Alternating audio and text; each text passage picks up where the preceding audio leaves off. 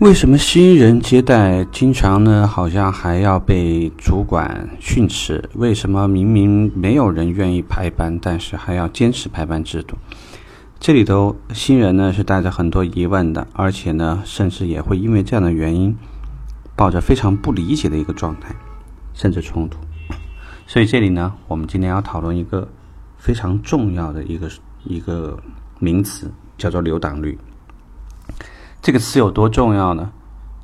嗯，市场经理、销售经理，所有有关于数据分析的机构都必不可免的，一定会涉及到这个数，所以你必须知道，留档率非常简单。当月你留存的有效潜客数量，除掉你所有接待的数量。简单的说，这个月我一共接触了四十个客户，一共呢留了三十六个电话。那么你的留档率是百分之九十，行业里面一般是多少呢？不同的品牌虽然有一些非常小的差异，但是总体而言，百分之九十到九十五的要求呢是比较常规的。百分之九十比较适合的是一般地处在汽车城或者是呢这个位置呢相比较而言很多品牌门店扎堆的地方。如果说留档率要做高，最主要的原因就是，如果你的位置已经很偏远，客户必然是完全朝着你去的，那么留下电话就更加重要。所以，我们的关键不仅仅是你接待了多少个，更重要的是你留下了多少个电话，因为只有留下了电话，那才叫你的潜在客户。那个才是你可以影响、跟进、邀约，甚至通过各种方式促成的客户。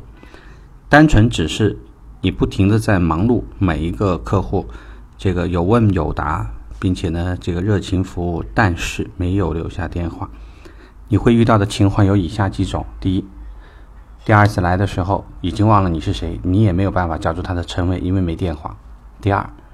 他明明第二次到店就已经成交了，但是因为你没有留电话，就没有办法在系统里面帮助这个客户建档，所以即使有一个级别判定，或者是说要把这个客户进行分配，也轮不到你，因为你的留档率出问题了。所以希望大家呢一定要对这个值呢重重视起来。在这里有几个事情，第一。点赞是一种美德。如果你觉得我的节目对你有帮助，希望呢你在每一个好的节目后面点赞，这样呢让我至少知道这个节目对你来讲有帮助。